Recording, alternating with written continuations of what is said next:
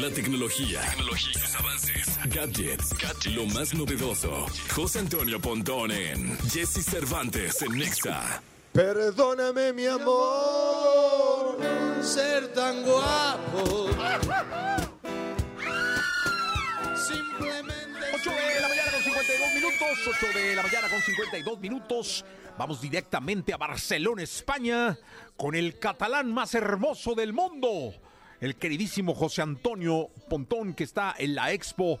Pues es como la expo de celulares, de movilidad más importante que hay en el planeta Tierra, en aquel lugar de España. Mi querido Pontón, adelante. ¡Qué bárbaros, qué bárbaros, qué gritos, qué gritos se oyen hasta acá, hasta Barcelona, porque efectivamente seguimos aquí en el Mobile World Congress 2024, una feria de tecnología y movilidad, por supuesto, en donde ya saben, marcas presentan teléfonos celulares, tabletas, computadoras, eh, redes eh, de conexión obviamente inalámbrica más veloces que, que prototipos del 6G, del 7G, del Wi-Fi 7 etcétera, procesadores que van dentro de estos, o bueno, chips que van dentro de estos dispositivos, de la tablet, del smartphone, etcétera. Y pues algo interesante es que en esta feria eh, no es que es como un mercado, no es un tianguis que vienes y, no, pues cuánto, me- este, dame tres y, regateas y compras tecnología. En realidad es para hacer negocios. Por ejemplo, hay un, un pabellón, hay varios pabellones. Uno de ellos se encuentran las marcas que no son tan conocidas o que ni siquiera son marcas como tal comercialmente, pero son que vienen de China y son proveedores de teléfonos, tabletas, un montón de cosas, ¿no? De, de electrónica de consumo. Y tú como empresario llegas, ¿sabes qué? Tengo 200 mil dólares, o tengo 100 mil dólares, o qué sé yo, que tengas una lana para invertir. y le dices a estos proveedores, ¿sabes qué? Pues quiero que me hagas... em, no sé, 10 mil relojes, smartwatches, ¿no? O 30 mil teléfonos con estas características. Por ejemplo, hay una marca que me llamó la atención, China, que no, no es comercial, pero eh, es decir, ahí estaba. Y tú le decías, necesito 10 mil teléfonos como estos. Y los teléfonos estaban interesantes porque son teléfonos muy robustos para usos de, no sé, ingenieros, igual albañiles, eh, mensajería. Son teléfonos como de un uso un poquito más particular porque son teléfonos o dispositivos que tienen 22 mil miliamperes de batería. Eso quiere decir que es un tabique enorme, ¿no? Es gigantesco. El, el teléfono es bastante gordo, como si tuvieras cuatro o cinco teléfonos este, pegados simultáneos ahí porque es para que te dure la pila prácticamente cinco días seguidos, eh, con una lamparota en la parte posterior, que, así como si fuera el corazón de Iron Man, que prende una luz LED impresionante, evidentemente para que, pues para este tipo de trabajos, ¿no? Mineros, qué sé yo, porque además son muy robustos, es decir, les, les avientas una piedra, se, le- se te caen de un, no sé, un precipicio, aguantan agua, hasta 50 metros bajo el agua, etcétera. Entonces son eh, marcas que se dedican a eso y cuánto cuestan, no sé, 200 dólares cada teléfono y tú eh, le pones, no sé, que se llame el Pontifone, ¿no? O el Jessiphone. Y entonces lo traes a México y lo vendes, ¿no? Por ejemplo, con tu marca y obviamente le subes, no sé, el doble o el triple del, del, del precio.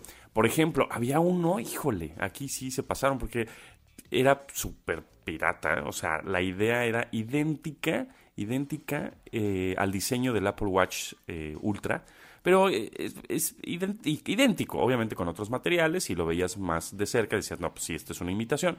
Sin embargo, aquí vienen muchos de estas tiendas en línea de Apple Watch por 200 pesos, dices, ¿cómo le hacen? Bueno, pues evidentemente no es un tele- pues no es un reloj que tenga el sistema operativo de Apple, ni tiene la garantía, ni tiene los materiales, pero el diseño pues, de, de lejecitos pues sí da el gatazo, ¿no?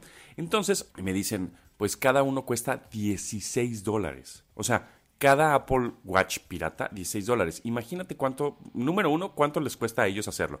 Y número dos, por eso puedes eh, encontrarte ese tipo de clones, ¿no? O de, de dispositivos piratas en línea, que de pronto te salen ahí en los anuncios de algunas tiendas departamentales en línea medio raritas. Y dicen, Apple Watch, llévatelo por mil pesos. Dices, ¿cómo? Pues sí, son los clones. Y de aquí de pronto de este tipo de ferias salen. Evidentemente también hay productos originales, como por ejemplo me encontré uno que se llama Clicks. Clicks es un teclado eh, de color, bueno, amarillo o azul, que va a un teclado físico que se lo adaptas a un iPhone, a un iPhone 14 Pro un 15 Pro, un 15 Pro Max. Dependiendo ahí el tamaño, pues es el precio. Cuesta alrededor como unos 139, 150 dólares. Eh, se me hace un poquito caro, pero eh, es, un, es una funda que se la colocas al iPhone y ya tienes un teclado físico. Sí alarga tantito el iPhone, la verdad, sí alarga el dispositivo, como que lo hace más larguito y más grande. Sin embargo, bueno, pues ya para todos aquellos que extrañan de pronto el BlackBerry, el teclado físico, quieren ser más productivos, quieren escribir más rápido, eh, personas que no ven las teclas virtuales, pero sí las sienten, ¿no? Con el sentido del tacto, evidentemente, este, no las ven porque, pues, igual tienen, o, tienen una discapacidad, o de plano, este, pues, sus lentes, ¿no? Eh, tienen vista cansada, qué sé yo. Entonces, está interesante, es muy polémico, mucha gente dice, ¿cómo? ¿Para qué? Si la pantalla es sensible al tacto, esto tiene, esto es un retroceso, y otros dicen, lo necesito, lo quiero, porque el teclado físico, pues me, me haría un paro, ¿no? Sería como más rápido escribir en eso. Entonces está interesante, está disponible a nivel mundial. La página es clicks.tech, no es .com, no es .net, y ahí pues lo pueden adquirir ¿eh? en, México o en cualquier parte del mundo. Entonces eso, eso está padre. Y por otro lado, hablando de innovación, también me encontré un teléfono con pantalla enrollable que es un prototipo todavía, ¿no? Este, habíamos platicado de eso, que son este tipo de conceptos que de pronto dices, mm, ¿cómo para qué? Pero pues está interesante porque luego ese, ese prototipo lo van eh, implementando en otros dispositivos o en, en parte en comerciales, ¿no? En, digamos en no en comerciales de televisión, sino en productos más este, de profesionales o de o para empresas etcétera, ¿no? Entonces, eso, eso está interesante. Y también por último vi unas gafas inteligentes o de realidad eh, aumentada en donde te puedes poner, creo que el año pasado las llevé ahí al estudio, que son unas gafas o unos lentes que te pones y ves una pantalla color como verde y puedes tener un teleprompter, puedes tener notificaciones, la hora, etcétera, como con una pantalla, mm, una proyección como monocromática, es decir, nada más este, se ve un color, pero ves a través de esos lentes y son unos lentes tradicionales, ¿no? No son como los Vision Pro, son grandotes y pesados, etcétera, sino estos son unos lentes tradicionales, tipo los Ray-Ban, digámoslo así, pero con una pantalla. Lo más interesante de todo es que esos son de la marca Oppo, los AirGlass 2 y los AirGlass 3, pero, pero no los hace Oppo los hace un proveedor que nos encontramos por acá, que se llama Moji, y dicen, nosotros somos los que les, damos la tecnología a Oppo y ellos nada más la comercializan. Entonces, eso sucede mucho, que de pronto dices, ay, esto es marca este, tal, ¿no? Y pues sí, nada más que se la pusieron, ¿no? La marca ahí, le, imprimieron la marca en uno del, en el armazón o en el producto.